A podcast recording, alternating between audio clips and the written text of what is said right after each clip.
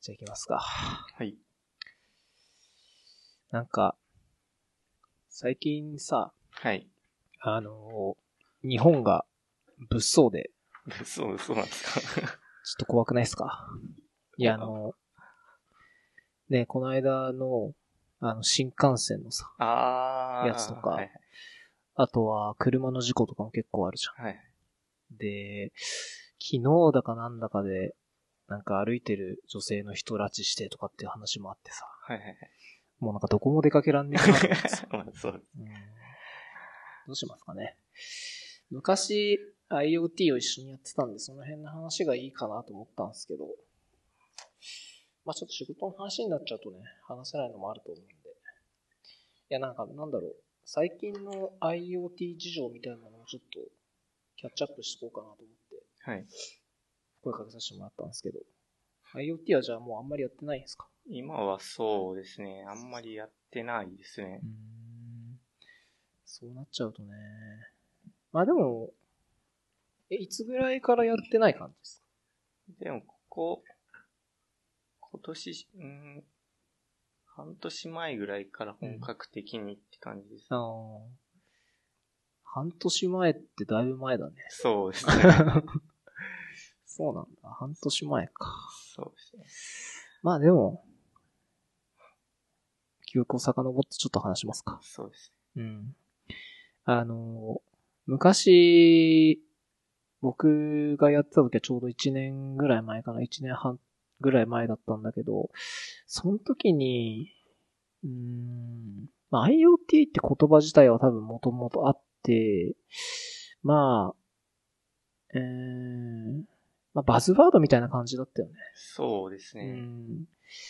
もともと別に技術的にね、ないもの、ない、なかったわけじゃなくて、もともとあって、それがまあ、広く普通の人にも普及するワードとして IoT っていうのがちょうどその時に流行って、で、それでまあ始めたんですけど、うん。まあ、当時は、なんか何をしたらいいか正直わかんなかったとこはあるかな。そうですね。うん何やっていいか全くわかんなかったです。正解のない状態で自分たちが正解を模索しながらやってる感じだったんで、なんか、うん、仕事ってよりかは遊びって感じ。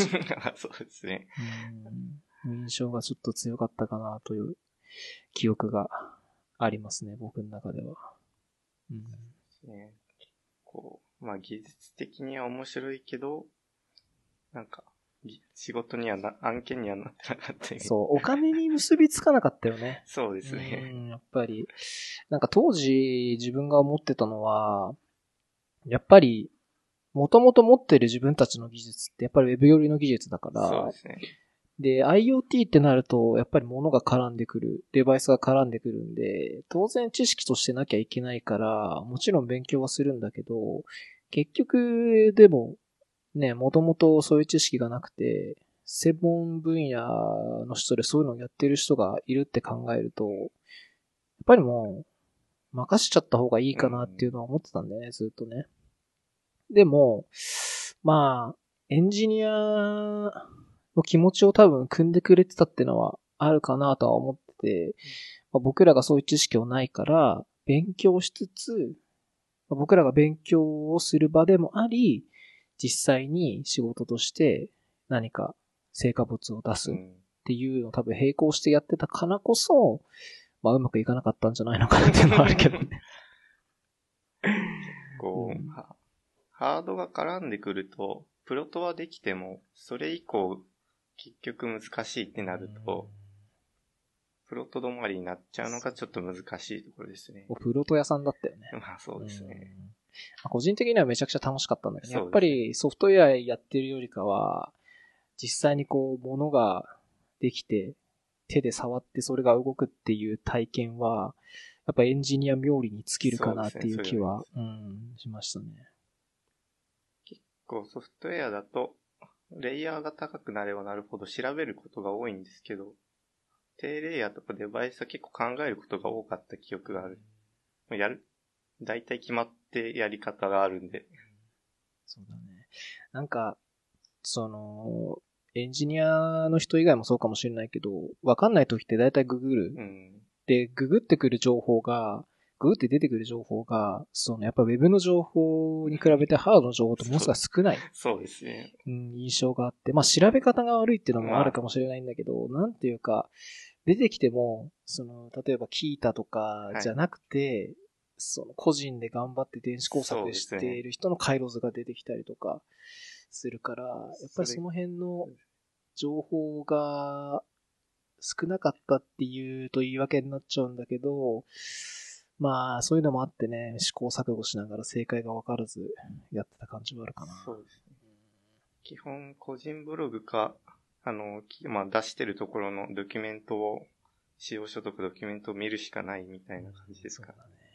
でしかもね、その、例えばなんだけどさ、すごい、なんだろう、ちっちゃいモジュールとか通信モジュールとかさ、マイコンの世界のドキュメントってさ、もう正直見てもわかんないんだよね。あそうですよ。あれは教え、知ってる人から教えてもらわないと厳しいですね。A01、A02 とか 何を言っているのか、これが何を示しているのまあ読めばわかるかもしれないんだけど、もうなんかその、そもそもそれを読むための知識が必要すぎて、ね読んでもわからないっていうのが多くて、もう、もうなんだろう、ドキュメントを見るっていうのよりも、やっぱりもう実際に自分たちで手を動かして、そうですね。動くか動かないっていうのを試しながらやってたっていうのがあったかな、あの時は。うん。まあ、ソフトウェアの世界も実際手を動かしながらやるっちゃやるんだけど、特にハードの方はトライアンドエラーを繰り返してる気がしますね。うんで、まあまあ、当時は、その時に出てきたものとして、やっぱりラズベリーパイとか、アルドゥイノってものすごい大きかったなと思ってて、その IoT に与えた影響力みたいなのが、ものすごい大きかな、大きかったかなと思ってて、えっと、まあ、両者、多分、同時ぐらいに流行ったのかな。多分先に流行ったのはアルドゥイノだと思うんだけど、で、ラズパイがその後流行り出して、で、IoT でこうなんか、インターネットに接続するとこで、えっ、と、ラズパイ使ったりとかっていう話が出てきましたと。で、まあ、一番それが流行った、個人的に思うところとしては、やっぱり、安価で、うん。一般コンシューマーみたいな、個人開発者みたいな人とかにも手が届くものとして、えー普及したから、えーまあ普及して、IoT みたいなとこうん。ろにちょうど、まあなんだろうな、マッチするような、うんあれ、実際はまあ、ただのコンピューターっちゃコンピューターだから別にね IoT ってわけじゃないんだけどっていう話はあるんだけど、まあなんかそれがちょうどマッチするのがラズパイだったっていうので、それをきっかけに、ね、ラズパイみたいなやつも他にもいっぱい出てきて、まあそういうのを使ってやりましたよね。そうですね。うん当時は、ラズベリーパイ A とかだったかな、確か。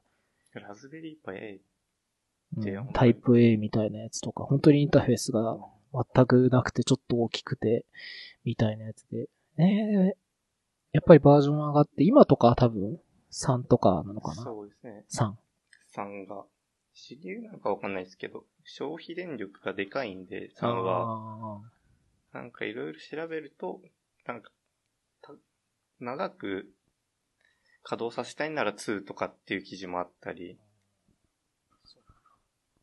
あれは一応家庭用の、えっ、と、コンセントとかで動くんだけど、アダプターがなんか特殊なんだっけ ?3 とかって。3は、あの、アダプターは普通なんですけど、2アンペア2.5ぐらい欲しくなるんでそうなると、アダプターが、まあなんか専用、形は一緒なんですけど、専用みたいなうん秋月とかでも売ってます。2.5アンペアは確かにあんま見ないね。携帯の iPhone とかの充電器も1.5から2ぐらいだから、それ使って動かないってなると、やっぱ専用のやつが必要にはなっちゃうね。そうですね。うんなんでそんなになっちゃったんだっけ？いや、多分企画はその、そのままにしたかったんじゃないですか、あの USB っていうのあー、そういうこと？に、もあ、これまで USB でうん。やってきて、3で消費電力上がったけどそのままにしたいっていう要望なのかなと思って。でもあれだけ使うんだったらもう、AC アダプターでもいいのかなってぐらいのうん容量ですけど。うん。はい。3はいくらぐらいするのかな？ラズベリーパイ3でもさ5000か6000ぐらい。5000円ぐらいかな。ちょっと高いぐらいか。なるほどね。はい。ラズパイの話。ラズパイの話は結構個人的に思うとこはたくさんあるんですけどね。そうですね。ラズうんパイ。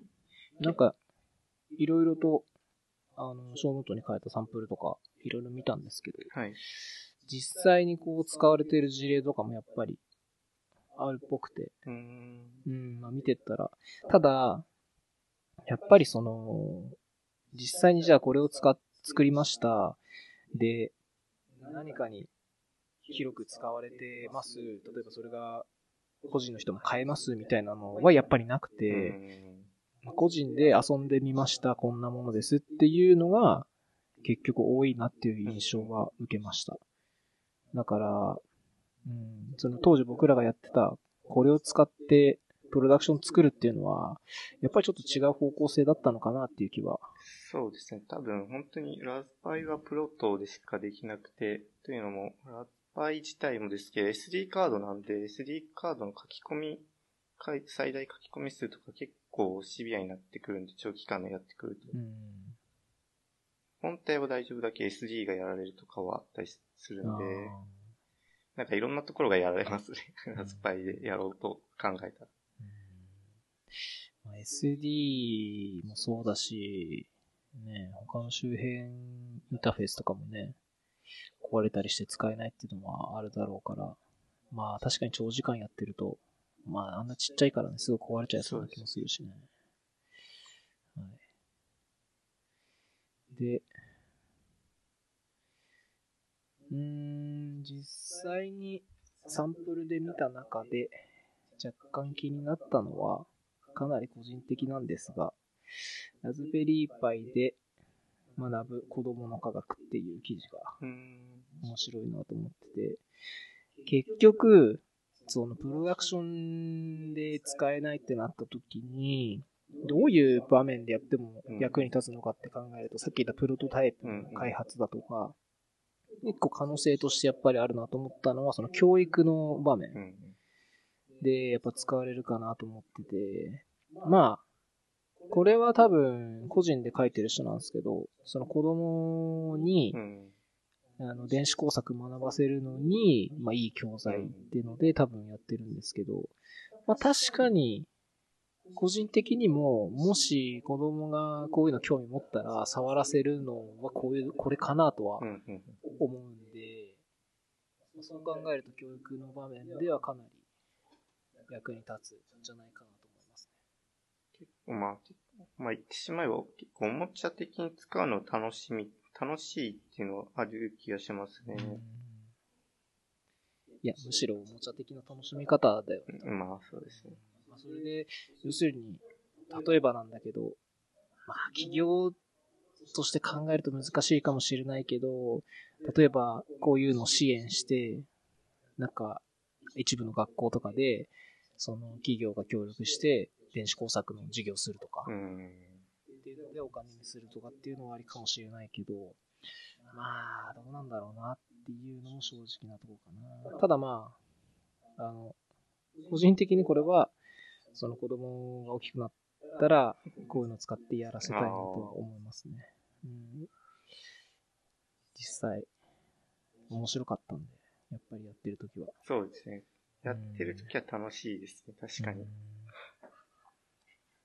あとはまあ、ラズパイでプロト作って、本当だったら、なんか、本番は本番でまた作るのが、そういうもんなんだろうなっていう気持ちでした。そうだね。まあでもそこになった途端ハードルは激上がりになるんだけど、そうですね。うん。なんかそっか。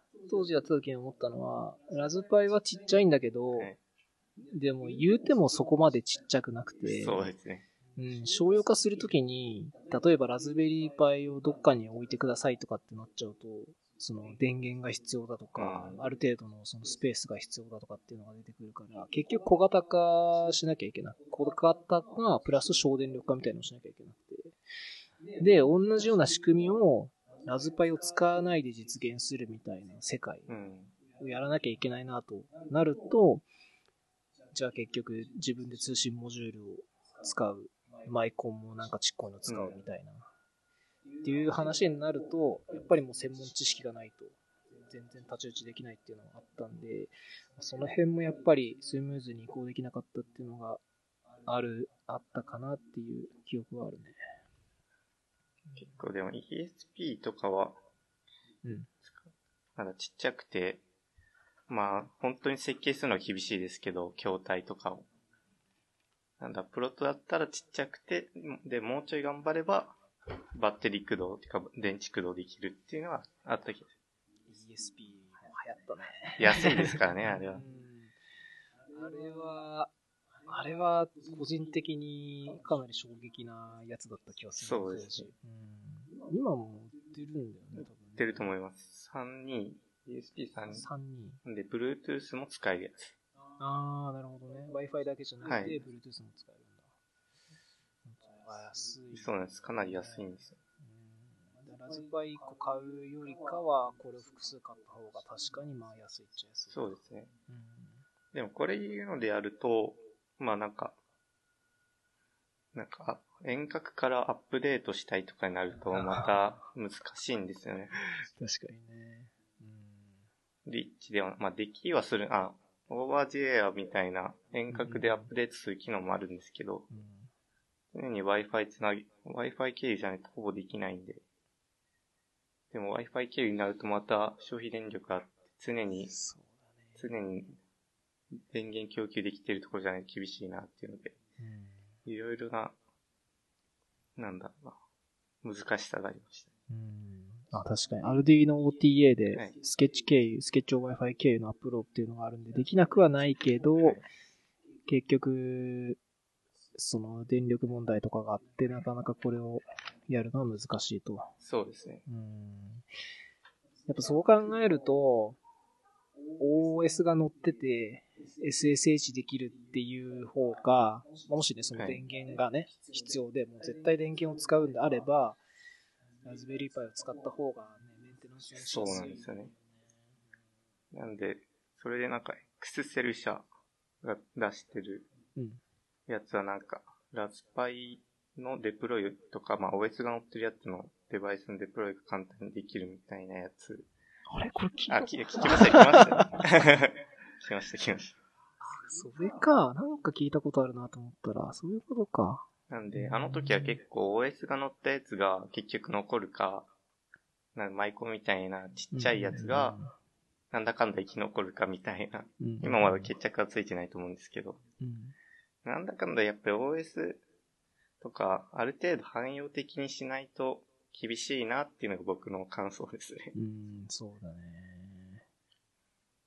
汎用 OS とか、ある程度汎用化、規格ができると、急に、それのエコシステムとか作れるようになるんで、うん。なるほどね。あ、これ、あったんだな。でも最近だとあれですよ、W、んラズベリーパイ W、ん？なんだ、0W か。なんでラ、ララズパイ0に、なんか元から Wi-Fi と Bluetooth だったかながついてるようなやつ。うん、それで結構1000円とか2000円ぐらいで売ってた気がします。0W ありますね。ラズベリーパイ 0W。これは使ったことはないんですけど、なんか、2018年の3月発売。でもゼロの大きさだから安いね。1200円。そうですね。うん。これゼロは確か一番何にもやってないやつだと500円ぐらい確か5ドルだよね。うん。なんか当時日本でまだ売られてなくて、なんか海外のサイトで5 そうですねドルで、5ドルで買ったら送料が20ドルぐらいかかった記憶が。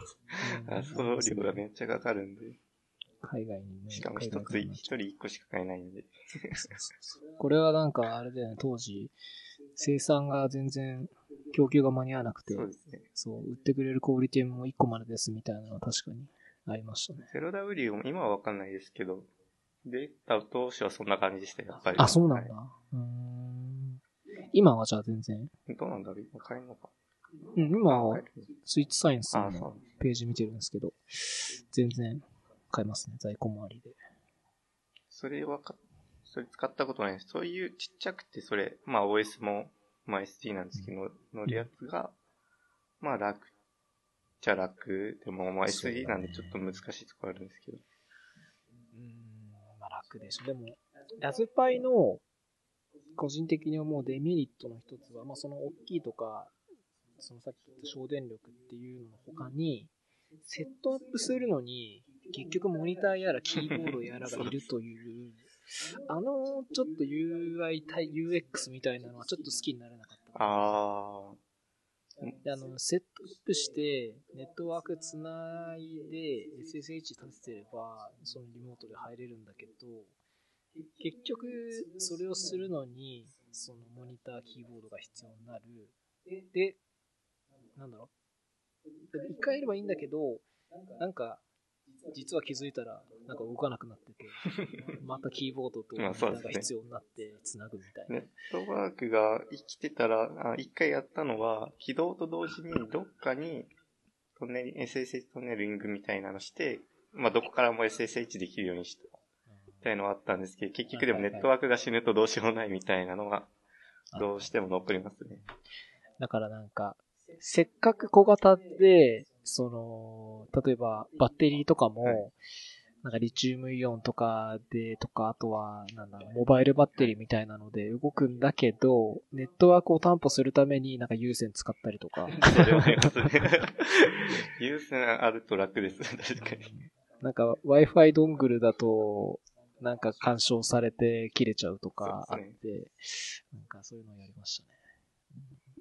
なんかそういうメンテナンスを、例えばなんか外部からしやすくするみたいなやつとかもなんかあった気がしますね。なんかその、要するに、ラズパイのそのステートをこう画面で見れるみたいな、要するに監視？はいはい。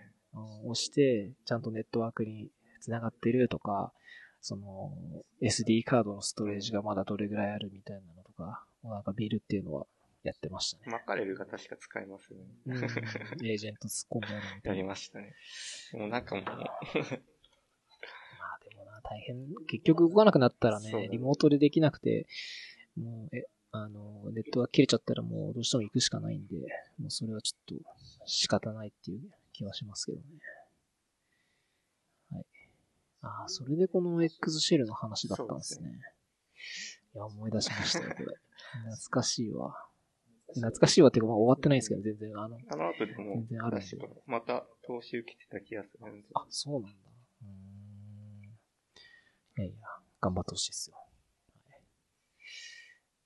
い。なんか個人でももうやってない感じなの ?IoT 系は。そうですね、今はやってないですね。うん、いや、なんだろう、その、例えば個人でラズパイ持ってて、なんかフォームオートメーションしてるとかっていうのもないんだ。まあはないですね。そう個人で持ってる？あ、持ってます、ね、持ってるんだ。普通にパソコンとしても使ってない。今ないですね、普通に。同期とかはあれ、あ、ラズパイないか。違うの使ってやってたりをするんだ。そうですね。いや、なんか、僕も一時期、なんかいいろんなのを IoT 化してたんだけど、結論は、なくても生きていけるっていうのがもう個人的な最大の結論なんで、もう全部取っ払っちゃいましたね。まあ、唯一使ってるのはエアコンの遠隔操作。あれは子供もいるし、もう夏は必須です、ね、うん。出かけた後にやっぱり家帰ってきて暑いと、あの、子供が辛くて泣いちゃうんで、もうその時は絶対外からつけてっていうのはもう今思うとあれはよく作ったなっていう、うん、作ってよかったなと思いますね。はい。ラズパイ。でも触ってもいないんだじゃん。今はないですね。うん。そうっすか。なんか、IoT 系のカンファレンスじゃなくて、なんて言うんだっけユーザーコミュニティみたいなのあるじゃないですか。IoT 縛り業界とか。ああ、そうそうそうそう、うん。あれも昔なんかよく発表してたイメージが。僕もあれはちょっと発表してたんですけど、ああいうのもじゃあ行かないんで、来てに行くだけとか。そうですね。うん。そうですか。でも結構、あれも、IoT 縛りからデータ、ん ?AI だったかね ?AI かデータ縛り、スピンオフみたいなの 確か。なるほど。じゃあ今度はそっち。まあ、なんでもありっちゃありだもんね。まあうん、確かに。まあでも、その、多分、当時やってた IoT の知識は、きっと無駄ではないと思っていて、その IoT の話の文脈で、必ずと言ってほど出てくるのはやっぱり AI なんだよね。うん。その、ロボティクスというか、自動化みたいなところで、結局 IoT をしてデータを吸い上げた後の話っていうのが出てきて、そこはやっぱり AI っていうのが出てくるんで、そこを考えると、その、今 AI 系のやつをやってるんだとしたら、その、末端のエッジのデバイスからじゃあどういう情報を取った方がいいのかとか、もしくは取るのにどういうセンサーが必要なのかっていうのは、まあ、わかそこまで介入するかどうかちょっとわかんないけど、もしそういうケースの時には、その時の知識がきっと役立つはずだから、それができるとまた面白い気がします。うーん。そうっすよね。まあでもそこは、なんだろう、もう任しちゃってるんだよね、今は多分。任しちゃってるっていうか、うちはもうこういうデータあるんでお願いしますって感じなんで。やる、あ、でも、うちだと結構 3D プリンターできる後輩がいるんで、うん。なんで CAD できる後輩。うん。なんでそれはやるみたいなのはあったりしましたね。あー 3D プリンターいいいと思います。僕も一時期めちゃくちゃ触ってたんだ、あれは。でも、うちにあったやつはやっぱりあんまりよろしくなかった。はい、よろしくはなかったです。あれはすごい細かいのは作れないんで、大雑把なパーツとかしか作れなかったんです。なんか、あのプリンター自体はダメなんだけど、なんか 3D モデリングするっていうのが個人的にすごい楽しあ、くて。そうですね。うん。なんかいろんな、あの、なんか 3D モデリングするときって大体、あの、オートデスクとかが出してる CAD のツールとか使うんですけど、なんかあれでこう、例えば、なんか足りなくなったギアを作るとか、あの、やるときに、あの操作感とか、あとはなんかその 3D モデリングの知識、3D モデルのあのファイルって大体決められた拡張子があって、で、そういうのを作って、で、3D プリンターに出すみたいなのをやってたんだけど、あの、今になって思うんだけど、3D モデリングは結局ゲームとかにも使えるから、いろんな分野で実は役に立つっていうのを今気づいて、あの時 3D プリンター使ってモデリングしておいてよかったなと思いますね。うん今も iPhone、iOS ゲームのやつで使ったりするんですか？うん、たまに使いますね。ただ、3D ゲームって 2D に比べて、ハードルが何個も上がっちゃうので、一応は作ってはいるんだけど、やっぱ 2D よりもかなりうん。難しい。まあ、うん。要するに今 Unity を使ったりとかって話になっちゃうんだけど、かなり難しいですね、あれは。3D プリンターは使う、今は別のやつを使ってるの今は、なんかテ、前はなんだっけ忘れちゃった。ちょっと思い出せないんですけえど、ー、なんか箱みたいなやつ。キューブ、あ、キューブ、キューブ。うん、キューブ。キューブってやつ使ってましたね。今は TechShop に行ってるんですけど、そういうこと。うもう Afinia ってやつを使ってますね。ーん。結構いいやつ。いいですね。ちゃんとあの、側がありますよ。あそうなんで、あんま反ら、あの、外気があんま当たらないんで、反らないとかあります。ああ。いいね。ありますね、フィニア。おう今、扱ってないのか。型番によってはあったりする気がします。ああ、そういうこと ?800 ってやつあるのかなおおーかっこいいね。いいですね、それは。うーん。えー、これは、今は使えるの社内？社内、あ、テックショップ、あの、あ、テックショップ。あ、そこそこそこ。って言って使ってる。なんかテックショップとか、あとなんだっけ？dmm.me。あ DMM.make、で、確かに 3D プリンター使えて、うん。自分も見に行ったことはあるんですけど、あれは、なんかフィラメントは使いたい放題だったけど、なんかあの、プリント用の台とか、プリン、その、ものができる台、あれだけ買ってくださいみたいなの言われてた気がするかな。フィラメントだけ買ってくださいじゃないですか。あ、フィラメントだけ買ってください。あ、そうなんだ。確かへードットメイクはそうだった気がします。テックショップは、フィラメントも用意してくれるんですけど、使った分だけ課金っていう感じです。ああ、なるほど。へえ。あ、いい。なんか、3D プリンターとか家にない人とかは、そのテックショップとか行ってできるんだけど、それもめんどくさい人とかは、なんかファイルを送ると、プリントしてくれるサービスとかもあるらしくて、なんか1個数百円とかでできるのがあって、大きさによってなんか違うんだけど、あれも結構いいなと。うん、なんか個人でそのモデリングできる人は、モデリングしたんだけど、出せないって時に、データだけ渡して、あと、つって持ってきてくれるらしいから、これ結構便利だなと思って。それはいいですね。うん結構僕らもやって、なんか10個とかそのぐらい作りたいってなったんですけど、でも結顔が結構ちょっと大きかったんで、1個作るのに3時間4時間が。なんで、でたまにミスったりとかあると、あれ、アフィニアって台の上に、まあ、糊とか何もつけずできるんですけど、で、その上に、あの、あの、フィラメントで台1回作るじゃないですか、3D プリンターって。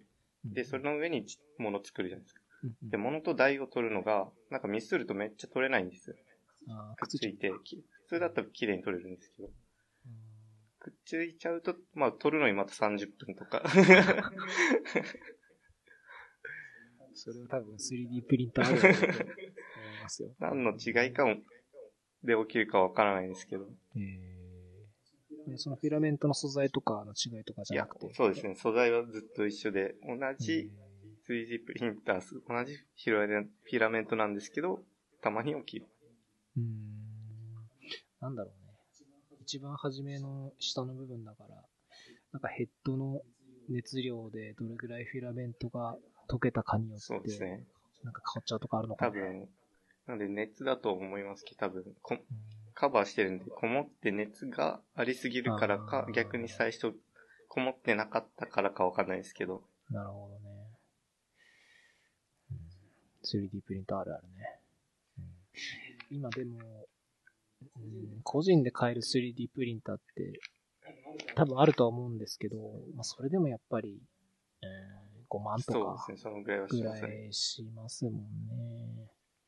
いやでも欲しいんですよ、個人的にはね、3D プリンター。なそうですね、そのぐらいしますね。5万、うん。5万、6万ぐらいかな。ちょっと3万とかもあるけど、うん、多分すごいちっちゃいのしか作れないとか、あとはまあ単色う系んだろうね、多分ね。複数色使えないとキ。ューブとかは特に、あの 3D プリンター自体は安いんですけど、フィラメントが固定みたいな、あキューブのフィラメント買ってくださいみたいなのあったりするんで。ー、まあそっちでも置けるみたいな感じだろうね。はい。まあ、IoT、IoT の時によく使ったけど、IoT 以外でもまあ、使えるっちゃ、普通に日常で使えるからね、うん 3D プリンターはね。ぶっ壊れた時に予備で作れれば、作れるんで、うん、便利だと思いますね。はい。何の話してたっけ ?X シェルとかから来たのか。ラズパイの話とか。はい。全然ショーノートなぞってないっすけど、うん、まあいいんじゃないですかね。なんか、当時、もうちょっとやってたのは、その通信モジュールの話、で、まあ、Bluetooth が BLE 特に Low Energy の方が、まあ流行ってて、モジュールも出て、まあ Wi-Fi と Bluetooth がまあ個人的にほぼ2強だったかなっていうイメージだったんですけど、一応まあ対等するというか、それ以外で、えーっと、ローラとか、ね。あとはジグビーとかですかね、出てきたものとしては。LPWA は、これから流行るのかなっていう気持ちはありますね。おーまだ咲いてないんだ、あれは。あいろいろモジュールとか試した系とかはあるんですけど、あのうん社会基盤系っていうかなんか、の何でしたっけ？水道の、水道管につけてうん、計測して送るみたいな、ほうほうほうほうほう。ありましたね。あれはチグフォックスだったかなへえ。実際にそれは事例があるってことなんだ。そうですねうーん。結構 LPWA は面白い気がしますね。うんそれは、モジュール1個とかも安いのかな、じゃあ。でも、あーローラのやつは3000円ぐらいはしますよね。ああ、シ結構するねドボック。スは、まあ、量によるんですけど、あ、でもあれは、通信モジュールだけってあった。でもそうか、そんぐらいしますよ、同じぐらい。うんまだそもそもあれなのかな？うん、なんか、使いやすいデバイス、モジュールとして売られてないのかね？売られてはいる。僕がやってた時は、でも、あれですね。ソラコムさんが出してたはいましたね。あの、アルディーノシールドみたいに。ああ、シールドか。なんか大体こういうのってさ、あの、なんか、ピンのさ、ピッチの長さが、なんか、すごい、なんか、何間が狭くてさ。で、大体それを、なんかブレッドボードとか、標準のやつで使えるさ、2.54ぐらいだったっけそうですね。確かそのぐらいだったに。こう変換するボードにこう載せるとかで、まだそのボードがなくて大変ですみたいなのがあったんで、まあ、そういうのが出てくれば使いやすい感じになるのかな。そうですね。無理やりうん、判出して、そうっすね。そういう時にあれだよね。なんかいたよね。あの、基盤削れある。子とかね。僕の同期です。うんああいう子とかは多分自分で作っちゃうんだろうけど。そう。まあそれこまでできねえよって感じだったからね。は、すごいですねうん。稀有なスキルな気がします。さっきの、あの、長距離無線的なやつ、ローパワー長距離無線のやつ、はい以外はあんまない。ジグビーとかってどうなんですか？乳首はあんまもう、聞かない。僕が聞かないですね。まあ、あれも、当時は、面白いなとは思ったんだけど、ちょっとまあ、めんどくさいかなっていうイメージが。デバイスとかモジュールとかって難しいのはあれですよね。流行らないと安くならないけど、安くならないと流行らないみたいな。それはもう、うん。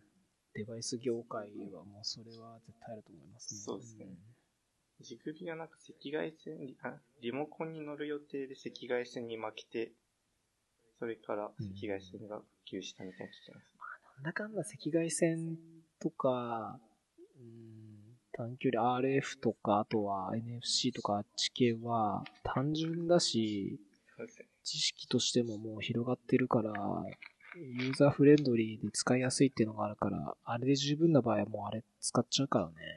うんなかなか、じゃあそれがダメでジグビーですとかっていうのは結構稀なケースかなっていう気は。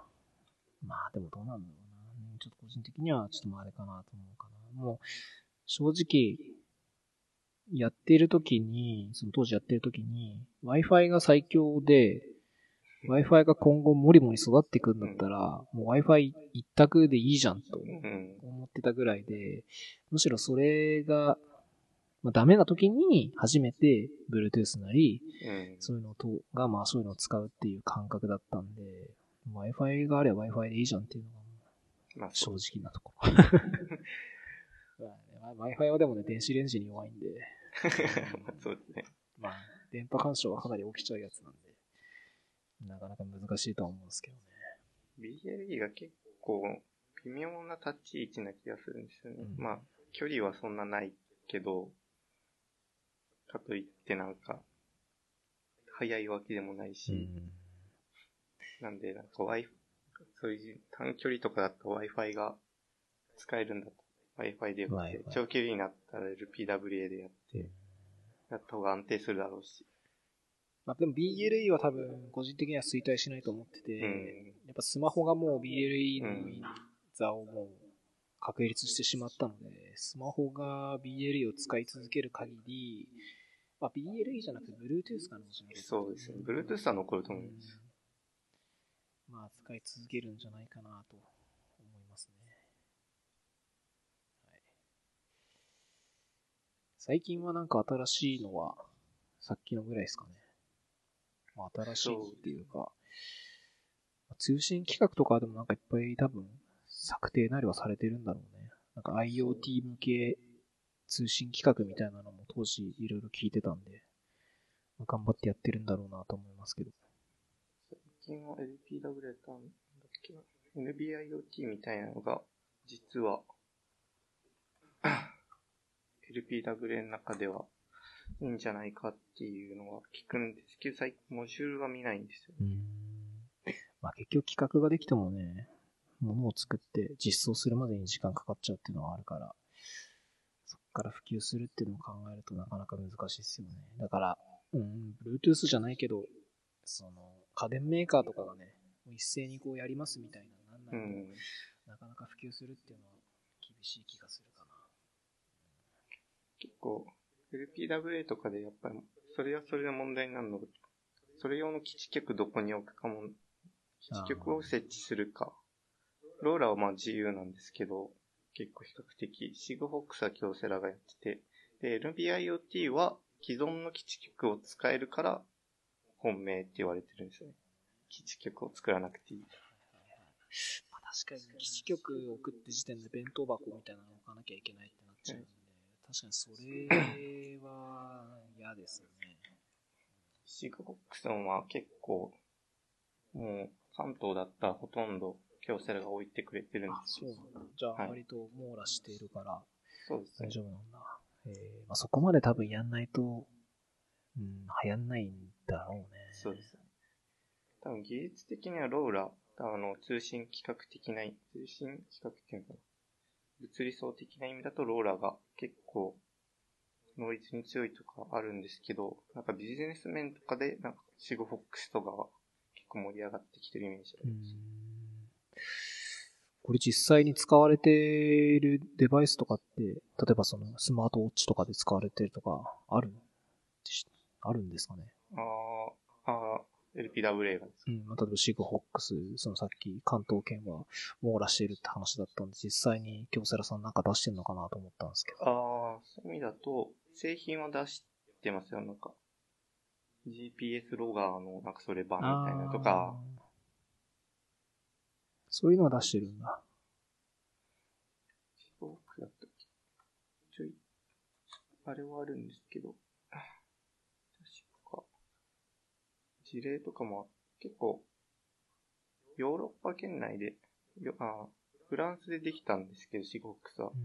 ヨーロッパだと結構事例があるらしいです。えー、社会インフラ系が多いイメージですけど。電動スクーター、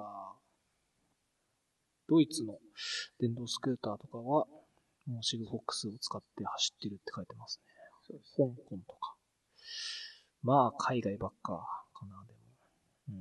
日本はでも、どうなんだろう。まあ、当然技的は通ってると思うんで、そのシグフォックス自体でもあるか。技的はデバイスにつくから、結局デバイス作ったら、またそれを技的に通さなきゃいけないんだよね。でも、あ、モジュールにつくんで、うんモジュールを実装するのは大丈夫なんで、あじゃあもう本当にじゃあ、実際にモジュールももう売ってるやつもあるから、はい、あとはそれを何かに組み込むだけっていうフェーズなんだ。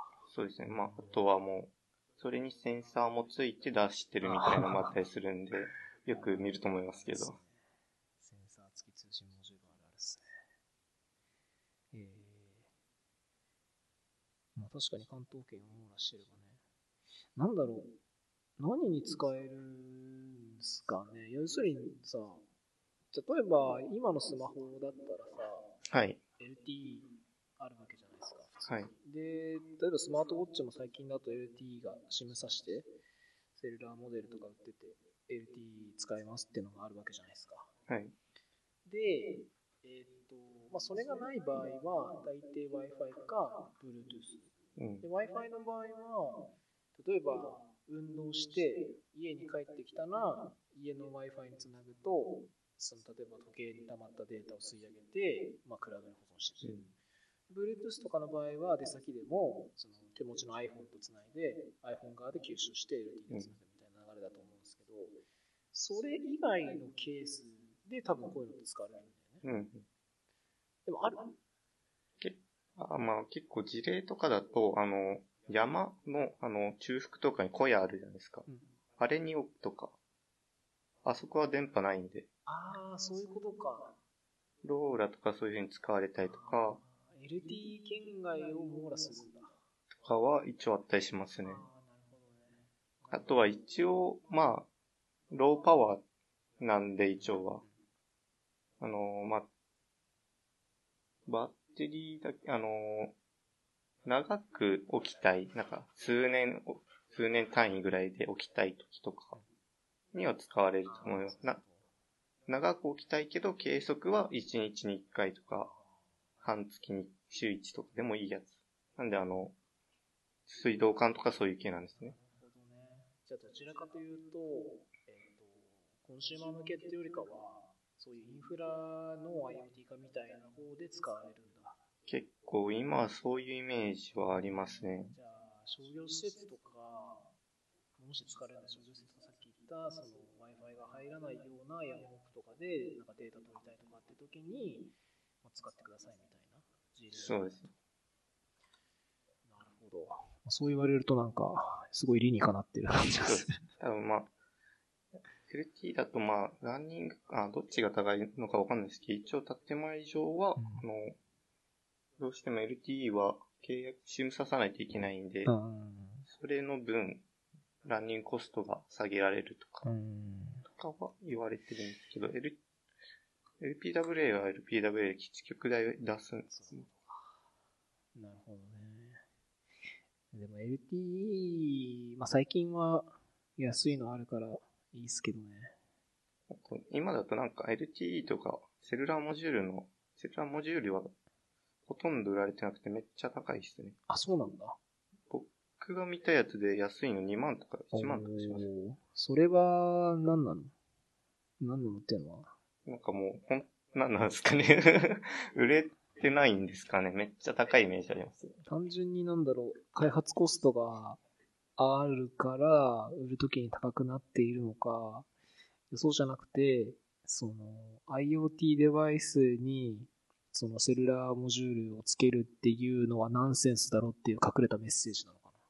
それか多分、なんか、それを使う業者は基本的にたくさん買うのがあれで、個人では、まあ Wi-Fi とか BLE の方がいいかっていう。なん多分、あの、3G ドングルとかの方が安いですし。なるほど。だろう。よりか。そうか。ロットを上げるから、基本的に100とか200の単位で買うから、単価下げてくださいみたいな買い方をするから、個人で1個2万円ですっていうのは高くて当然ってことか。そうです。多分そうなるんじゃないかなと思ってなるほど。なるほどね。LT、うん、なるほど。まあ、個人的には IoT やるのに LTE をわざわざ契約するっていうのは正直ナンセンスかなとはずっと思ってたんで、まあ、そういう意味では多分こういう SIGFOX とかっていう方の通信を使った方がいいんだろうなって気がします。はい。まあ普及するかしないかは多分、なかなか、まあ多分普及は実際今してるんだけど、ある程度してるんだけど、その、なんだろう、コンシューマー向けの製品で、なかなか多分展開されてないから見えてないだけかなっていう気がしますね。シゴックスは、まあ、フランスから出て日本に来てて、結構コンパネがリッチですね。使いやすいです、ね。そうなんだ。まあ、ローラも、あのー、ソラコムさんのコンパネは使いやすいです、ね。ああれね、うん。あれは確かに使いやすいですね。はい。でもなんか、ローラ版は、コンパネを、そのベンダーごとに作るはずなんで、多分それでまた使いやすい、使いにくいが現れるんだろうなうん。ああ、今時の感じですね。そうですね。うん。はい。えー、次かな。ちょろちょろ書いてる IoT で今一番コンシューマー向けで普及してるのは個人的に、あの、スピーカー。ああ、まあそうですね。うんあれ、スマートスピーカーって多分一般的に言うと思うんですけど、スマートスピーカー持ってますか？僕持ってないです。あうん、僕も実はスマートスピーカー持ってないんですけど、あの、うん、例えば、まあ、今多分買うとしたら、エコーか、えー、Google ホームか、えー、Apple のホームポット多分3択。あと、LINE の一応ある、ああ、LINE か。うん。LINE はなんて言うんだっけ？クローバー。あ、そうですね、クローバー。を買うのか。まあ、結局、あれってまあお話しして、その先で API を叩いて、その結果を多分、まあ、言葉にしてくれたりとか、うん単純に音声読み上げてくれるとか、テキスト読み上げてくれるとか、だと思うんですけど、なんだろう。うーん。まあ、ホームオートメーションをしてる人とかは、その電気消しとか、うんエアコンつけてが声でできるっていうのは確かに魅力かなと思うんですが、個人的には、なんだろうな。結局、じゃあそういうのやろうとしたらそういうデバイス買わなきゃいけないし、うん、まあそうですね。ヒューとか高いですからね。そう。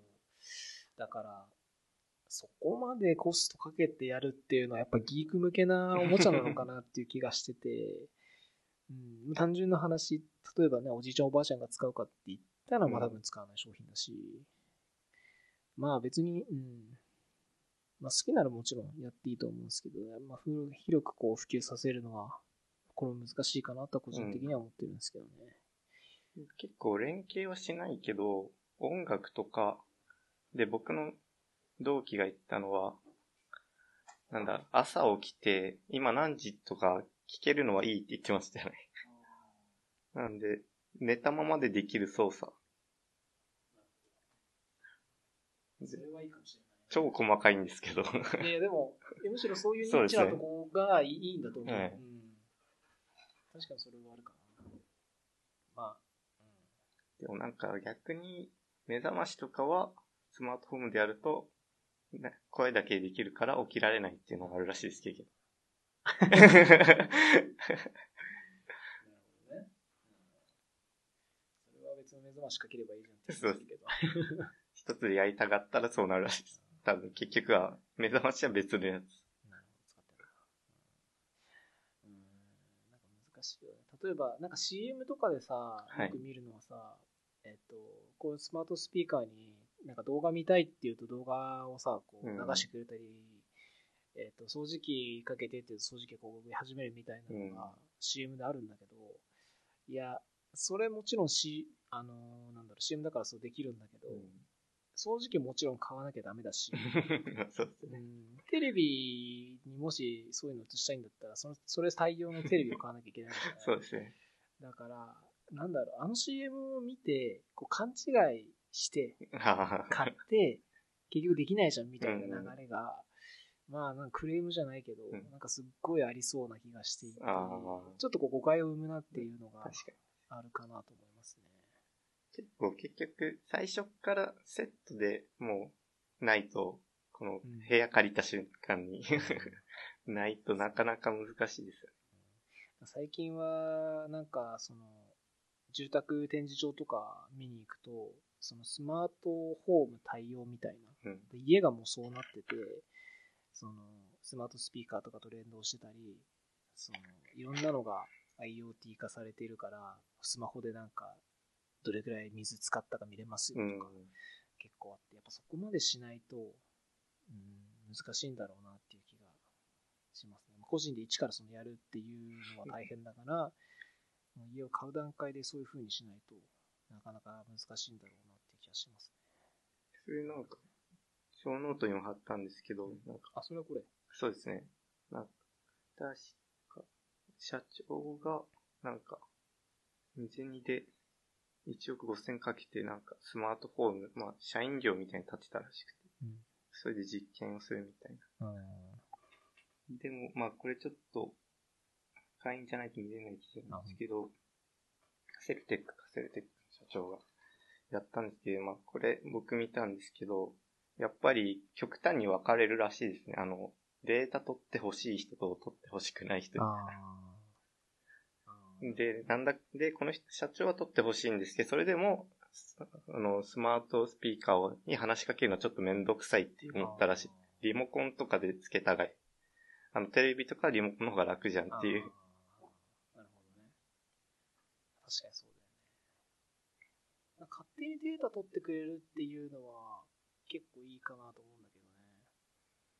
でなんか個人的にも、その、うーん、まあ、例えばなんだろうな、まあ、水道とか、そのうん、電気とかっていうのは毎月請求が来るからそこでわかるんだけど、例えばテレビを何回こう見たかとか、うん。どれぐらい何時間見てたかとか、っていうのがもし取れるんであれば、なんかそれは嬉しいかな。うん。そのそれこそ、なんだろう、スマートスピーカーにさ、データ取ってっていうのはめんどくさいから、うん勝手に取ってくれてて、月次レポートしてくれるみたいなのは、まあ、なんだろう、個人には来てほしい。うん。家族みんなに送ってほしい。まあそうですねうんその辺の塩梅はありますよね。ちゃんとパーソナライズされてて、まあ、ある程度こう、ね、まあ、アクセス権とかを与えられると一番いいかもしれないけど、まあ、基本は個人にこうちゃんと、うん。個人のやつは個人のやつに来るみたいな仕組みだったら、嬉しいかな。まあ、でも難しいのかな。例えばテレビとかでさ、リモコンみんな一緒だしさ、うん誰がど何分見てるかってわかんないもんね。そうですよね。それは難しいか。結構まあ、と、まあ、取って欲しくない人、取って欲しい人いますし、取って欲しいデータもありますし、あんまり取って欲しくない。あ確か吉中さんが前に、トイレットペーパー、あれとかは、リアルな反応が、恥ずかしいからあんまやる、ー懐かしいっすね。使いたくないみたいなやつが。うんありましたね。あれは、あの、そのさっき言ってたパーソナライズ機能を実は持たせてて、あ、そうなんですね。うん誰がどれぐらい使ったかっていうのも分かるようにしたんで、家で、ね、トイレットペーパー無駄に使う人は分かる。確かにまあ嫌な人は嫌だよねって思う。うん、そうだね。確かに。プライバシーはね、家庭の中で、中でといえどありますからね。そうですね。全部が全部、ね、教えるっていうのは良くないと思いますね。なんか、こうひと僕が一人暮らしだからなんですけど、なんか取っても何もならなさそうな感しかなくて。あ 僕テレビもないんで家に。あ、そうなの？はい。パソコンとネット？そうですね。あーパソコンとあればテレビは確かに、うちもテレビあるけど、見てるのはほとんど嫁さんだし、うん自分はほとんど見てないかな。まあ、見たいテレビがあるのもあって、仮面ライダーとかすごい好きだから、あ、そうなんですね。うんあの日曜日の朝やってるじゃん。うん。仮面ライダーすっごい好きで。うーん。ま、ほでも、えっ、と、仮面ライダー、えっ、とね、なんだっけな。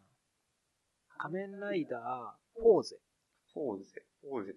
平成ですよね、もちろん。だいぶ最近なんだけど。あそうなんだなんかね、あの、そういうの知っとかないとダメだなと思って、そうなんですか。見始めてみたら、めちゃくちゃハマっちゃっあ、て。そうなんです。最近ハマったんですよ。でも毎週欠かさず見てる。ああ。あれは、ああいうのは、えっ、と、確かネットでも見れるんだけど、えっ、と、大体こう、配信が翌日になったりとか、うんになっちゃうから、ああいうのはもうちょっとリアルタイムで見たくて。テレビ見るけど、そういうの以外は、例えばニュースとか、うん。スポーツニュースとかはもう全部ネットで見ちゃうかそうですね。僕も、テレ、まあ、テレビで見たいの、アニメとかも僕もネットで見ますね。なんか、D アニメストアか、D アニメストとかでお金払って、その方が楽。な。楽だよね。うんあの、テレビって、結局、そのタイムラインだから、はい。見れないと終わっちゃうんだよね。そうなんですよねうん。あの、その時にない。そうそうそう。ネットは普通にもういつでも見れるうんから、見たい時に見たいテレビが見れるっていうのがあって、テレビはそれができないからね。それがあるから。まあ、録画はあるんだけど、うん。うんまあ、録画逃しちゃうとどうしようもないし。ネットだと、ど、どの話数まで見たとかを保存してくれてるんで、う続きを見るってやればもうできるんで、かなり楽ね。まあ、CM もないしね。そうですうね。ん、いいことしかないからね、ネットで見る方が。まあ、えー個人的にあったのは、えっと、ちょっと前に Hulu を契約してて、はい今やめて Amazon プライムに契約してるんだけど、えっと、Hulu の場合は、えー端末に制限があって、うん。1, た1アカウント1端末しか見れなかったから、家族で見るときには取り合いだった。のがあるのと、結局ネットのストリーミングだから、えっと回線が弱くなっちゃうともうほとんど見れない。ん。で、うちは YMAX を使ってるんだけど、あの、なんだっけ、ベストエフォートなサービスだから、うんその近く基地局があって、そこの周りにどれぐらい人が住んでるかとかによって、時間帯によって全然違うの。うん。だから、例えば家で、えーと平日の昼とかは、もうめちゃくちゃ回線早いんだけど、えーゴールデンタイム、夜のゴールデンタイム、7時とか8時になると、みんな使い始めるから、もう全然見れないあっていうのもあったから、そこはちょっとまあ、ネットテレビのちょっとまあ、ダメなところでもあるかなと。まあでも、それでもね、いつでも見れるし、スマホでも見れるしっていうのは。あるんで。まあ、てかまあ今も Amazon プライム申し込んでるんで、まあ見てるんですけど、ううんん、あれはいいと思いますね。あとは、たまに、テレビ、あの、契約してるサービスでないやつだけはちょっと困りますけど。そうですね。配信されてないやつは、たその時だけ別のサービスを使ったりとか、別の1ヶ月間だけ契約するみたいな感じで。それは確か誰か、誰かが言ってたわその1ヶ月だけやるっていうのは、うん誰か言ってた。まあでもそれはいいよね。そうです。月1000円ぐらいだしね。うん、全然それでいいと思う。あとはなんだろうな。あのーこの前話したんだけど、YouTube とかでさ、はいレンタルできるじゃん。あー300円とかで。だから、本当に単発で見たかったら、多分月契約して1000円払うよりかは、それでポンって1個だけ見た方が安い。うん。からそれでもいいねって話はしてましたね。に。そうですね。いやいや、でも、多分そういうの申し込む人って、その単発で見る、見たい先がもちろんあるんだけど、は多分結局月申し込んだらなんだかんだ他の見るんですよ。あ あ、まあ確かに。なんだろう。流し、まあまあ流し見みたいな感じで、はい僕とりあえずこう、なんかさ、再生しとけばはい次勝手に行くじゃん。はい、そうですね。それありますね。でそれでずっと再生させとくっていうのはあると思うんで、まあなんだかんだで見るから。そうですね。僕も開発しながら流し見とかやってます。おお。あ、本当ですか？そうですね。あの、音楽派がないですかあ、両方ですね。あ、両方。アニメでやってて、きさすがにアニメが気ぃつるなと思ったら音楽になってやります。そこは切り替えて。そうですね。アニメが楽しいと多分そっちに集中しちゃって、うんどっちにやるかで決めますね。あー僕はもう完全に、あの、テレビ派っすね。作業中テレビ。あそうなんですテレビというか、まあ、人の声聞く派。まあ、まあ、歌も人の声なんだけど、まあ、音楽じゃなくて、映画とか、動画とかを流しとく派っすうね。ん。なんか、人の声を聞いてやってる方が、なんか集中でうきる。ん。まあ、理由はわかんないんですけど、なんか集中、まあ、さすがにこう、多分、意識的に、その動画とかの方は、聞いてないんですよ。うん。まあそうですだから話は全く入ってきてない。そうですね。それはそうです。で、なんかこう、棚でもなんか自然にこう会話が流れてるのをこう聞いてる方が、なんかこう、作業に集中しやすいみたいなのが、うん。まああるんだろうなと思って。そうなんですね。なんかう、んよくなんか、コアスペ、コワーキングスペースとかにいたんで、逆に静かな方がいいのかなと思ってましまあ、昔まあ、なんだろうな、静かな時も確かに集中できるけど、なんかし全くこう、静かすぎるとなんかこう、ちょっと嫌だみたいなのもん。あって。あとなんだろうな、英語の勉強するのに、なんか、とりあえずこう、流し聞きみたいなのをするとかで聞いたりしてる。まあでも全然勉強にならない。う ん全然勉強にならない、本当にあれは。ちゃんとやった方がいい、あれは。はい、それこそ、あの、ポッドキャストとか聞いて僕は作業してるんで、うん。この自分の取ったやつを、あの結局テストをするのでうん聞かなきゃいけないんで、そのテストがてらあー聞いて作業したりとかしてます、うんはい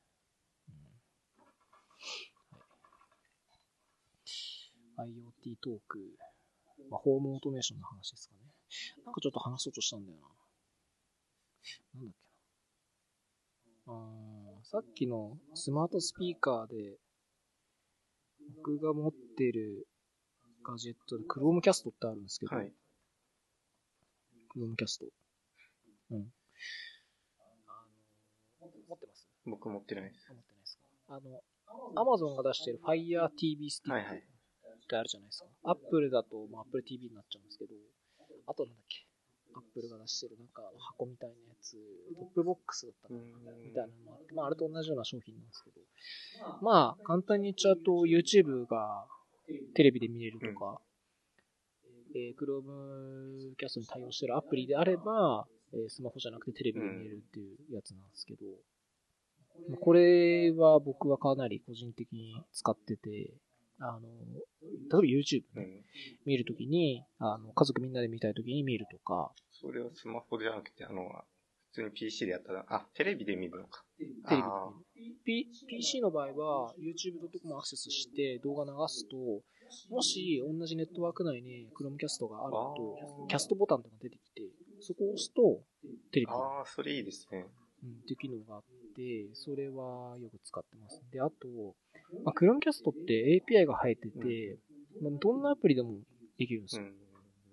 だから、まあ、基本動画なんですけど、ポッドキャストとかもあの流せる、うん音だけ流すとかもできて、あとは自宅でやってるのは、あの動画配信サーバーを自宅に立ててて、そこにハードディスクつなげて MP3 とか、あとはオーディオ、ん？えっと、動画 AVI とかのファイルをバーってハードディスクに入れてるんですけど、それを、えっと、動画を配信するソフトがあって、この一番下に書いてある、えっと、Air Video HD っていうのがあって、うん。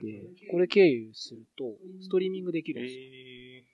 ー、で、この Air Video HD っていうアプリが、えっと、Chromecast に対応してて、自宅にあるその動画を全部テレビえ例えば、家族でこう旅行行った時に iPhone で撮るじゃないですか。で、MP4 をそのハードディスクに突っ込んでおけば、えっ、と、そこからテレビでいつでも見れー、る。えまあ、スマホじゃなくてテレビでこうキャストしてあげれば見れるとかすごいですねそれはかなりー、便利です。うもしかするとこれが一番使ってる IoT かもしれない。まあ、そういう、テレビとか家族いると、一人で、あのーみんなで見る用のテレビとかに、な、楽に配信できるっていうのは確かにいいですね。個人なんですね、僕は。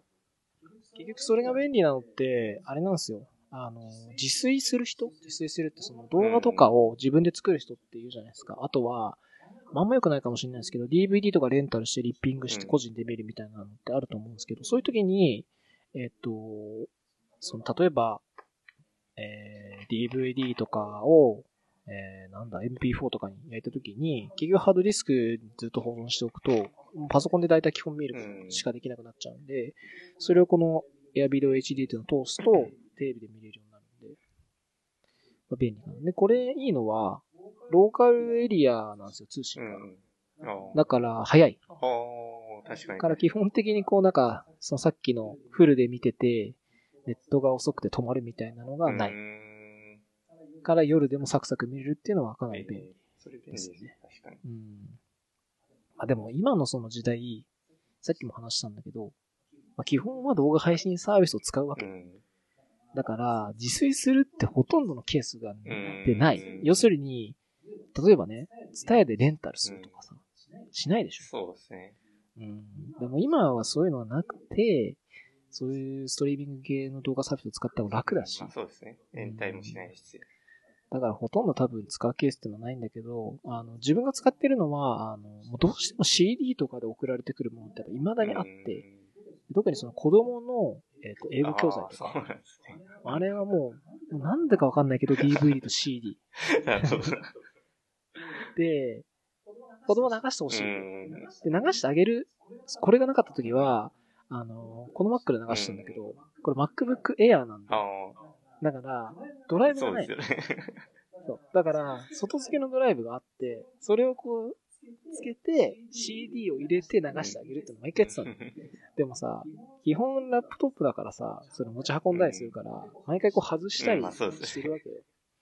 だそれがものすごいめんどくさくて、じゃあなんかないかなと思ったらこういう仕組みがあって、えだからもう今は、えっ、と、スマホでこう、キャストするって、ハードディスクを、その、中を見て、キャストするってやると、そのテレビにパンと映るから、子供もいつもテレビで見れるっていうのがあって、まあそれがあったからこれは使った感じかな。ー、それは便利ですね。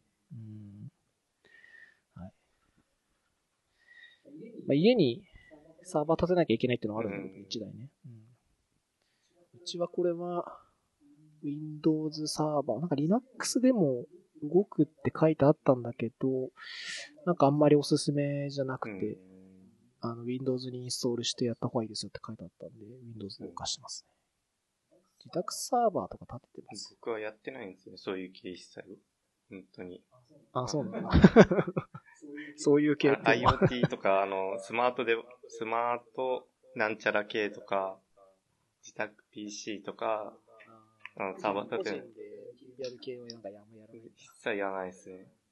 け基本的にめんどくさがりなんですよね。なんで、ハードやってた時も作るのは楽しいんですけど、発注とか苦手でしたね。めんどくさくて。いや、僕もあの発注嫌いなんで発注はもう全部任してましたよ。いや、だからもう全部自分で買ってましたよ。うん。未だにあるんで、あれは。でも、どうなんだろうな。家で、その、マシンがあるってさ、家のマシンは、なんか普通のラップ、ラップトップじゃなくてタワー型のマシンみたいないやラップトップで。じゃあ本当にノート1台だけなんだ。そうですねあ、そうなんだ。そんなに使ってる？Mac? そうです、Mac で。Mac か。まあ確かにね、Mac1 台あれば。え、でもさ、まあ、え、モニターもない？あ、モニターあります、モニター。あ、モニターあるんだ。あじゃあまあそれで見ればいいのか。それは何？えっと、普通に、普通のモニターだから HDMI とかサンダーボルトで繋いでる感じ。いやでもどうなんだろう。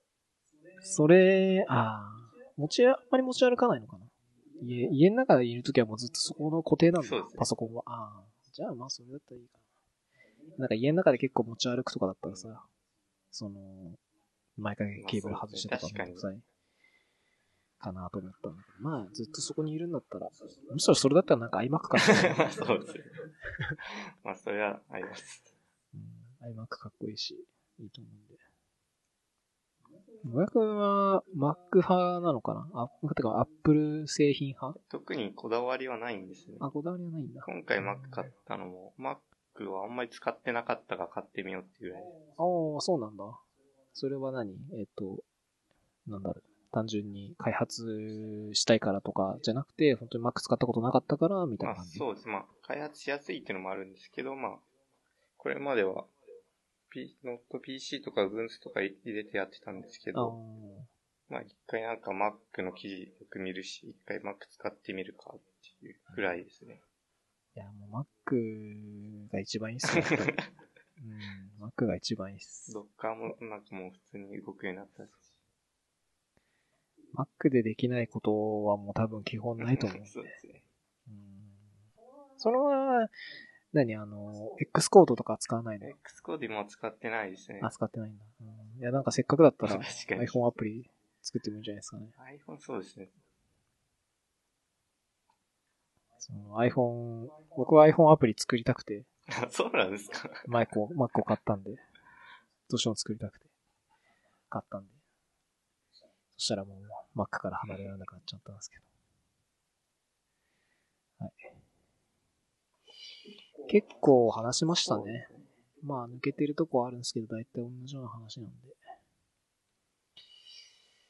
まあ、次回出た時に機械学習の話とかしてくれればいいかなそ。れまでに話せるように、頑張って。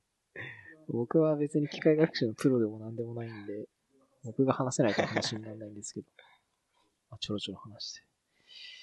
なんかちょっと太った？めっちゃ太りました。あ、ほんとややっぱり？うん。なんか顔ふっくらしたなと思って。何がうん。なんかあった？いや、単純に、なんか、やっぱり夜にお酒飲みすぎましたね。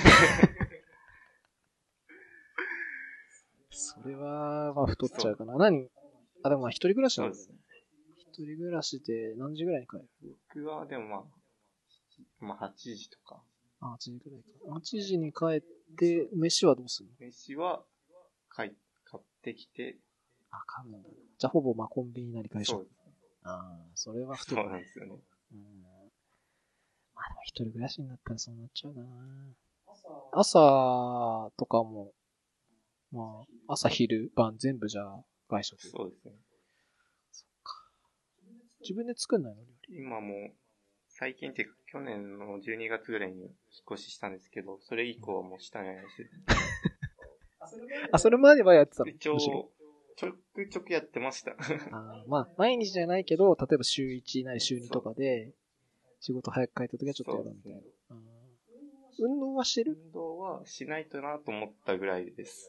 なんでやってないですと。やってないんだ。それはちょっとやばいかもしれないね。そっか。一人暮らしで、本当に家にずっといるとね、マジで、あの健康を本当に害する。そう。それは、うんまだ若いんで、体壊しちゃうと大変ですよ。うん。なんかしら、まあ運動かな？運動した方がいいかもしれない、ね。そうですねん運動僕はでも運動、僕もほとんどしないですよね。野球はしないんですか？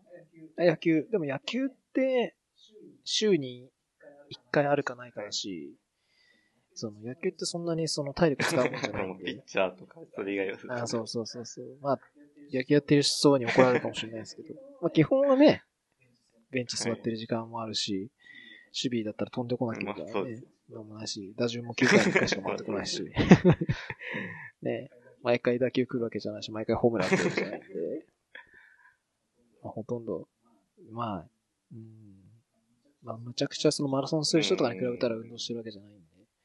ただ、僕は運動しないとまずいし、外でないとまずいなと思って、最近は、週末は、家族でピクニック。うん、いいっすね。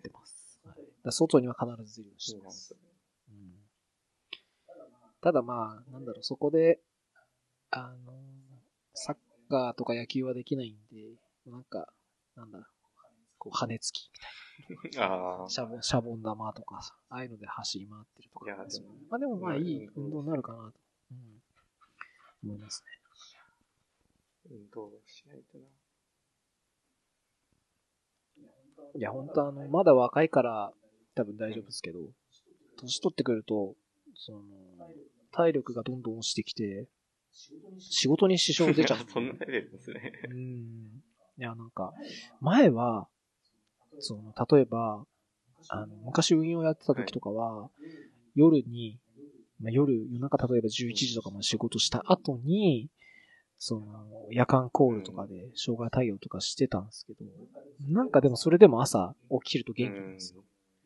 でも、もうなんかそれが30近くなってくると、結構やっぱきつくて、その、風邪気味、体調崩すのがめちゃくちゃ増えましたね。